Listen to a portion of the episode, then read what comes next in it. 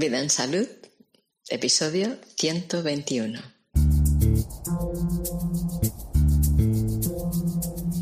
¿De dónde venimos y hacia dónde vamos?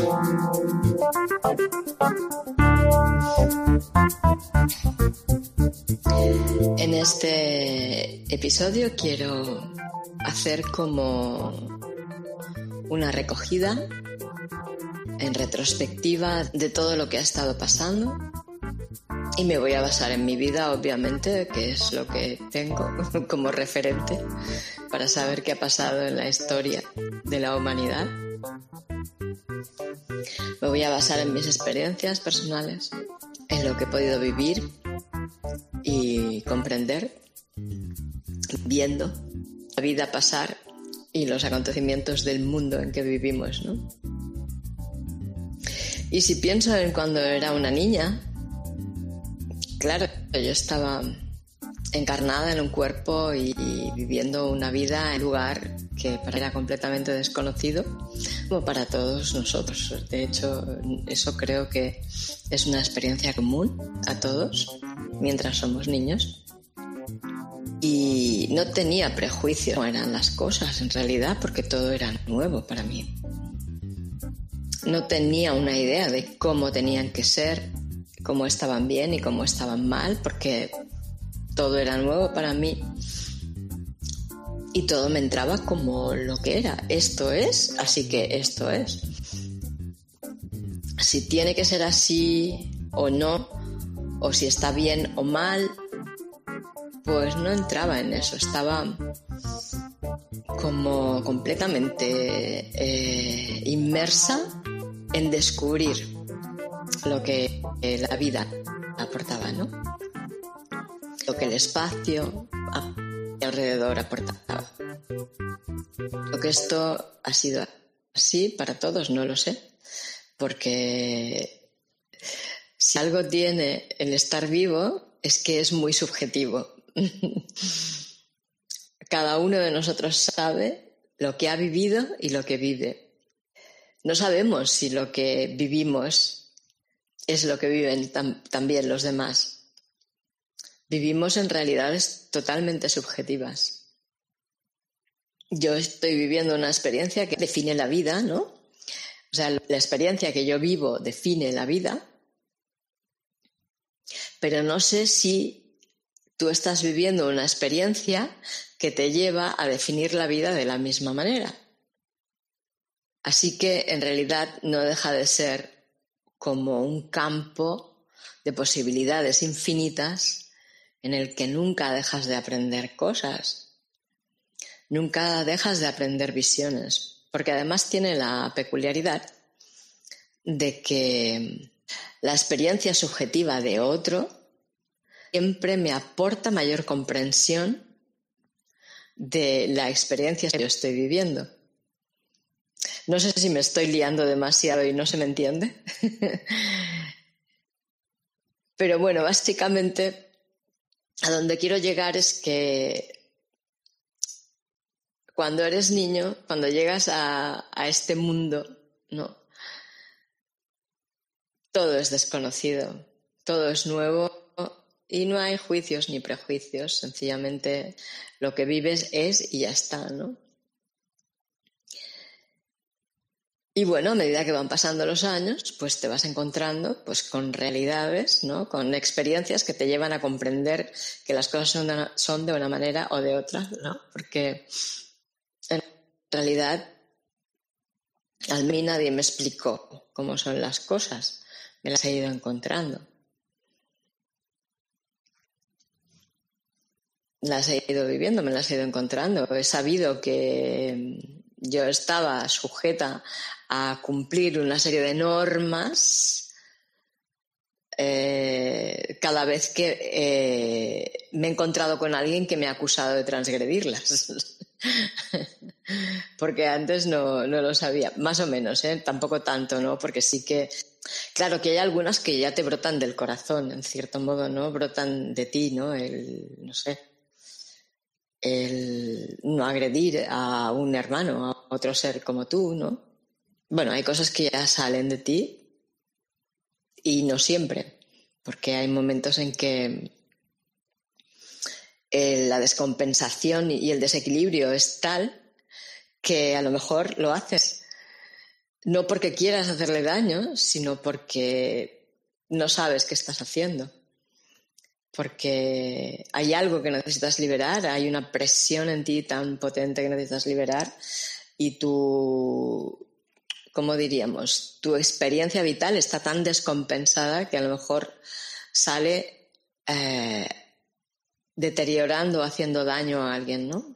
Cosa que igual en ti no querrías, ¿no?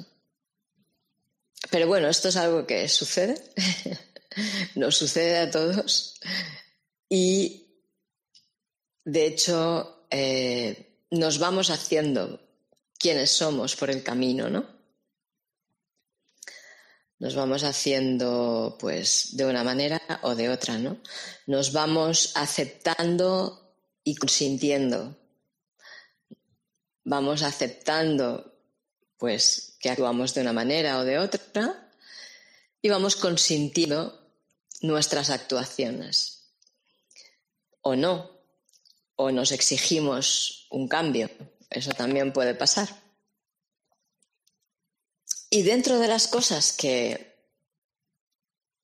hemos estado viviendo las últimas generaciones, que no vivieron generaciones anteriores, es que desde el nacimiento, pues hemos vivido en una sociedad cuya civilización era una civilización industrializada.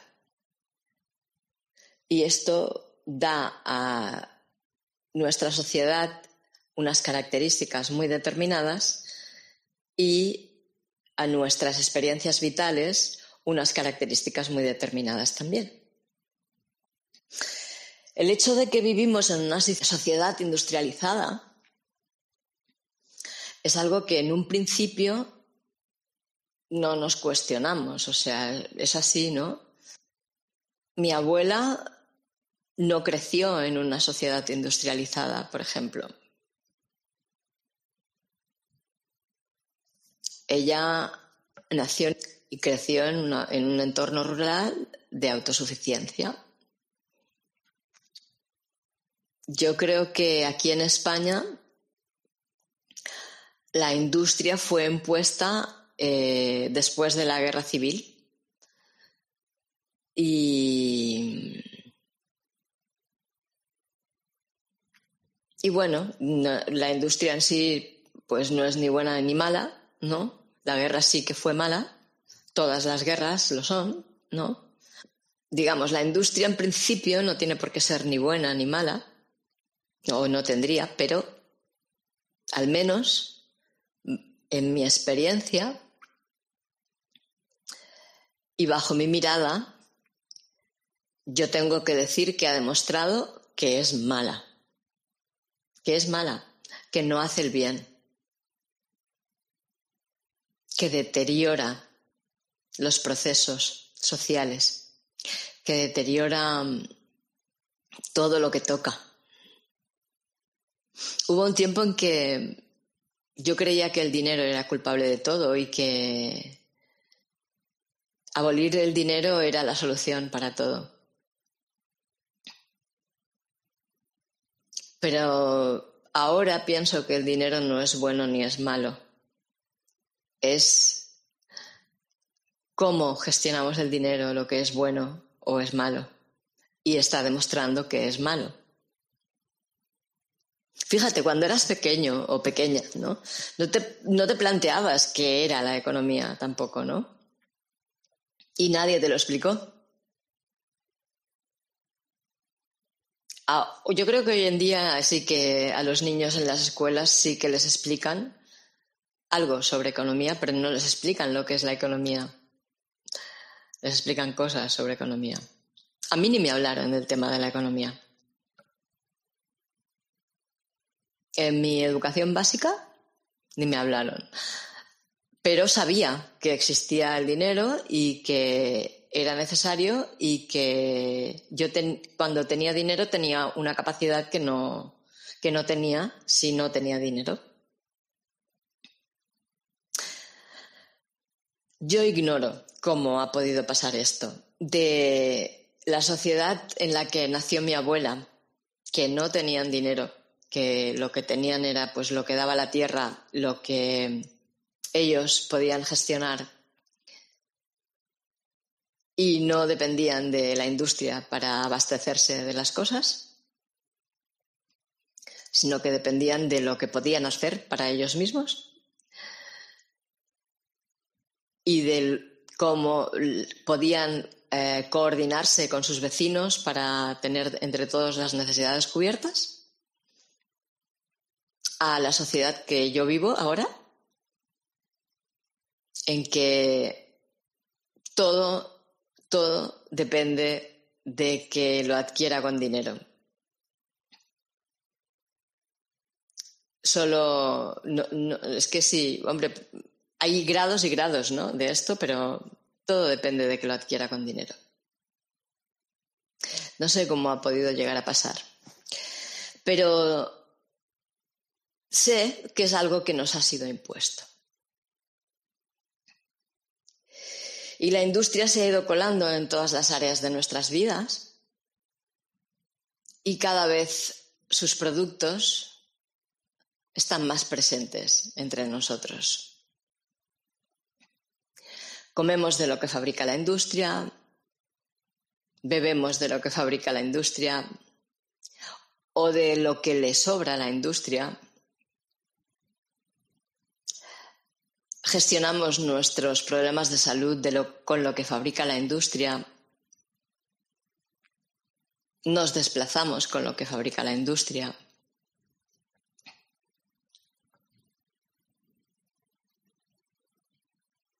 La industria está muy presente en nuestras vidas. O sea, dependemos de la industria para muchas cosas. Pero parece ser que quienes gestionan la industria no nos han hecho lo suficientemente dependientes y parece como si estuvieran buscando mm, formas de, de hacernos aún más dependientes, ¿no? Y el tema de la salud, como ha sido muy vinculado a la muerte y al sufrimiento, pues tiene un potencial enorme para conseguir llegar a tocarnos a fondo, ¿no? Si estoy enfermo, pues no puedo cuidar de los míos, no puedo trabajar y tener dinero. Si estoy enfermo, puedo morir y sufrir.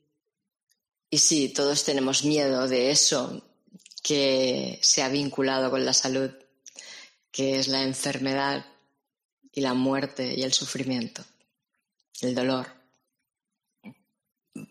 el aislamiento también.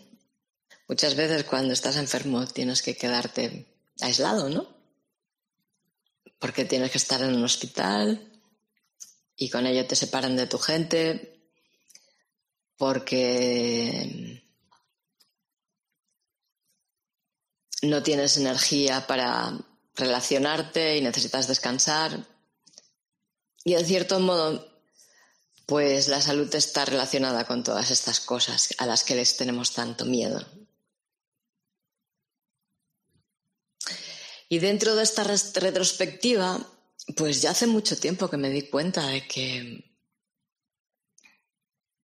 en realidad todo lo que tiene que ver con la salud que proviene de la industria y añado, o sea, incluyo eh, en lo que proviene de la industria a las diferentes formaciones dentro de las áreas científico-médicas orientadas a la salud, ¿no? Todas las capacitaciones universitarias y todos los títulos están vinculados con eso. También están generados por la industria.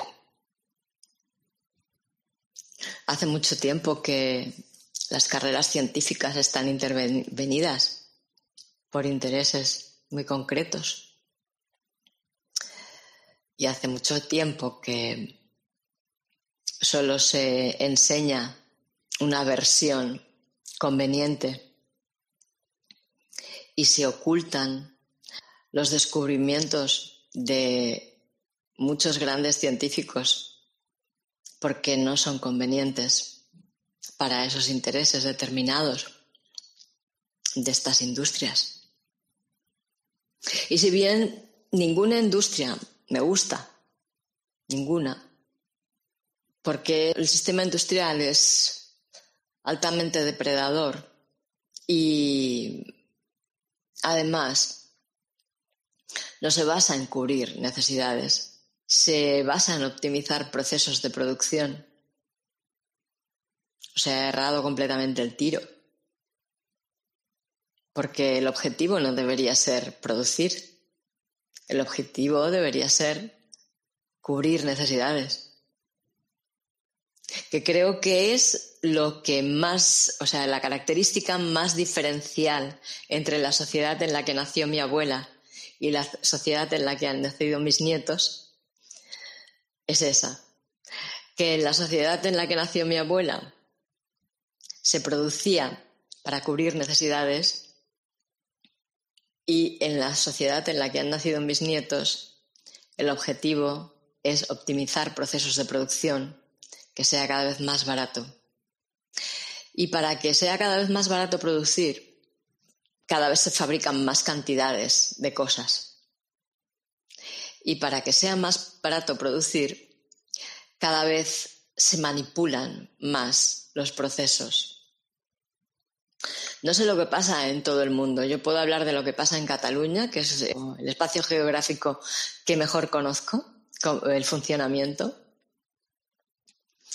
Y bueno, hay productos que en la época de mi abuela todos tenían a disposición y todos utilizaban para lo que necesitaran, que hoy en día es imposible encontrar. Porque se van directamente, o sea, se consideran desecho y la industria los recoge para sus producciones. Cosas como, por ejemplo, pues, bueno, no sé, según qué tipo de, de, partes de los animales. En Cataluña un ganadero no tiene acceso a, a, todo lo que, lo que dan los animales, porque hay muchas partes que se quedan en el matadero. Es como el diezmo que se cobra el matadero y esas partes van a parar a la industria para producir masivas cantidades de gominolas, por ejemplo, o otros productos que te venderán por otro lado.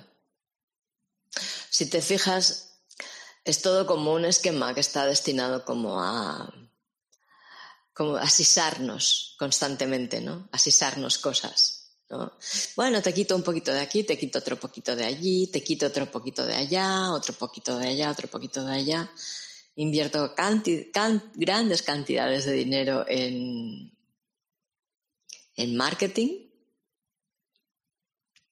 y te lo presento como si fuera una gran cosa. Hasta hemos llegado al punto en que la industria alimentaria produce cosas que puedes comprar en supermercados, pero que no se pueden llamar comida. Te las puedes comer, pero no son alimentos, son venenos. Son venenos. No hay nada que puedas comprar en un supermercado que no sea un veneno. Ya sé que hay por ahí gente que dice, no, la dieta saludable pero en el supermercado tienes que, escoger las cosas que no, no hay nada en un supermercado que puedas comprar que no sea un veneno. Ni siquiera en un supermercado ecológico, según y cómo.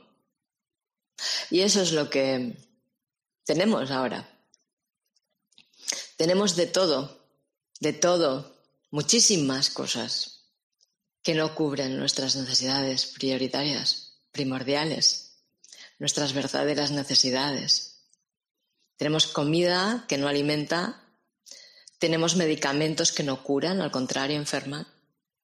Tenemos sistemas de desplazamiento que son un impedimento para desplazarnos. Y bueno, no voy a ir más allá, pero seguramente se me pusiera a mirar todas las cosas que...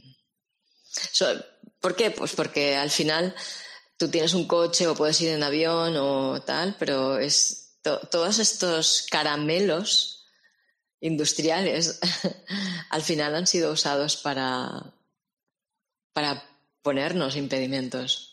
Tienes un coche, pero tienes que pagar el IBI, el no sé qué, el ITV, el, el impuesto de no sé qué, el impuesto de no sé cuántos, y además no puedes conducir ni como tú te sientes seguro, ni como tú vas bien, porque hay toda una serie de normas que te han impuesto sobre cómo tú tienes que hacer las cosas.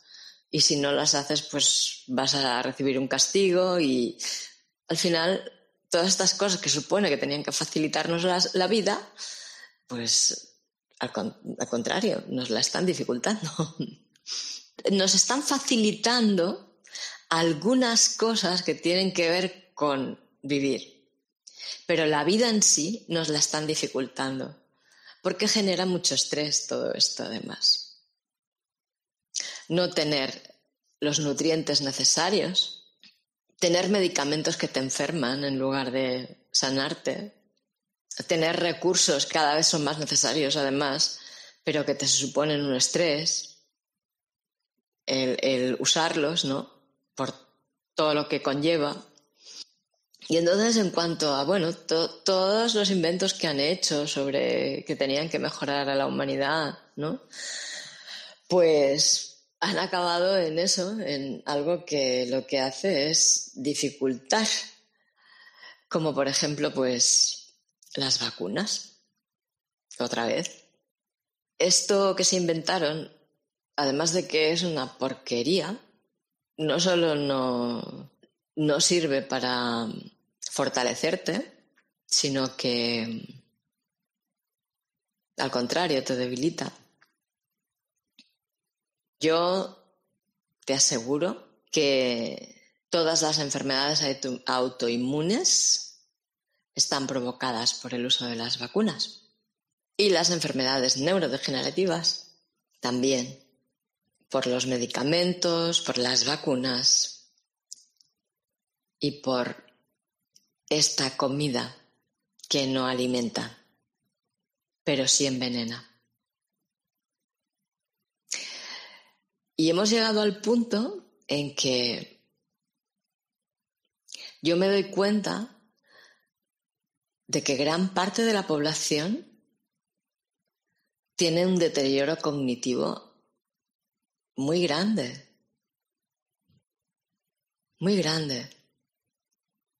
Realmente, la mayoría de las personas que viven en las sociedades actuales, su cerebro no funciona bien.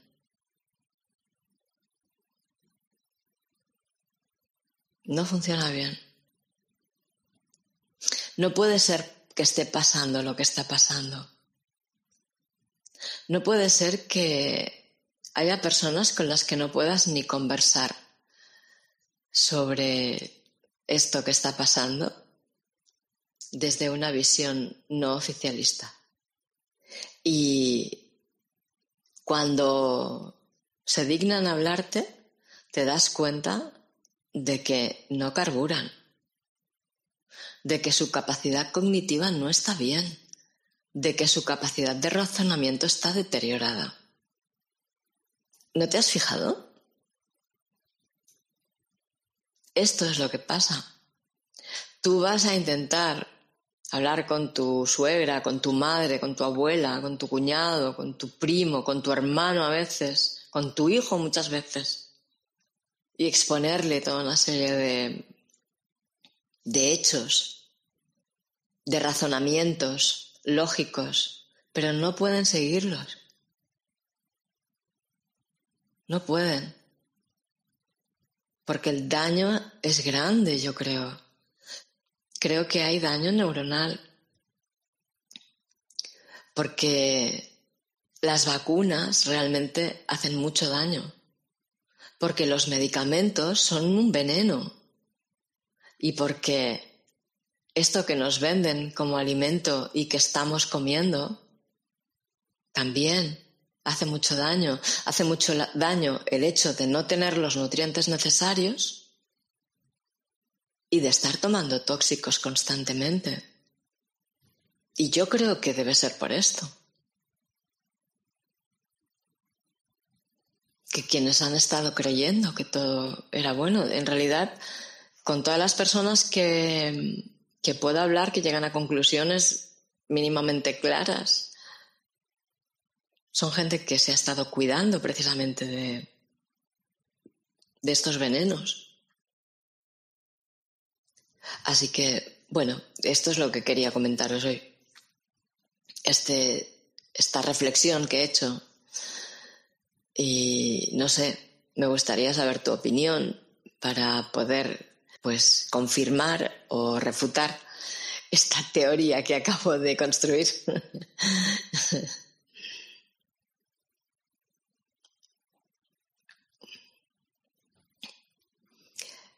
Y pues muchas gracias por escuchar, por acompañarme. Te recuerdo que si quieres puedes eh, comentar en el chat o en el grupo de Telegram. Vamos a cerrar el episodio aquí.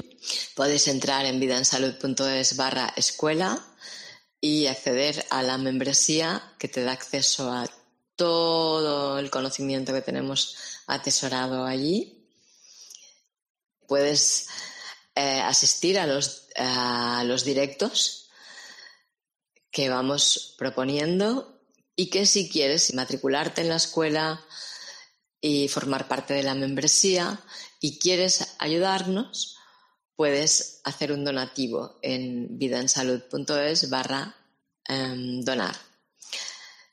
Y si quieres mantenerte al día de qué es lo que vamos proponiendo y qué es lo que está pasando con nosotros, pues puedes suscribirte en vidansalud.es barra suscripción o entrar en el grupo de Telegram Vida en Salud o en el canal de Telegram Noticias Sendero Ikigai.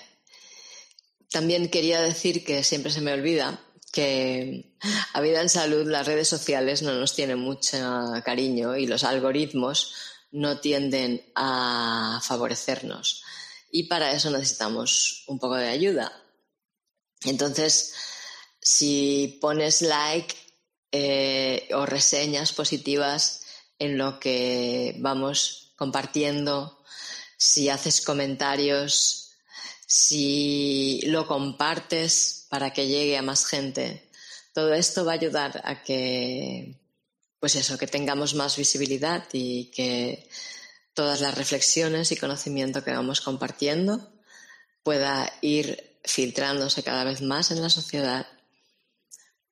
Porque aunque estoy convencida de que hay un deterioro cognitivo importante en una gran parte de la población, también estoy convencida de que es muy importante que todos y cada uno de nosotros hacemos nuestra voz para decir lo que tenemos que decir, para aportar lo que tenemos para aportar, para aportar nuestra visión, nuestra comprensión. Porque cada uno de nosotros emite en una frecuencia determinada, cada uno de nosotros tiene unas experiencias determinadas, únicas, cada uno de nosotros tiene una forma determinada de decir las cosas, porque esa experiencia le lleva a ser único, ¿no? Y cada uno de nosotros somos únicos y cada uno de nosotros puede llegar. Habrá quien comprenda lo que tú dices, aunque digamos lo mismo muchas veces, ¿no? Pero habrá quien comprenda lo que tú dices habrá quien comprenda lo que yo digo y habrá quien comprenda lo que dice, pues, otro, pues Ana María Oliva o, Javier Herráez o mm, Hammer o Jesús García Blanca. Por eso que es muy importante que todos hablemos y que todos lleguemos a todas partes donde podamos llegar a cambiar algo. en el deteriorado sistema cognitivo de la humanidad.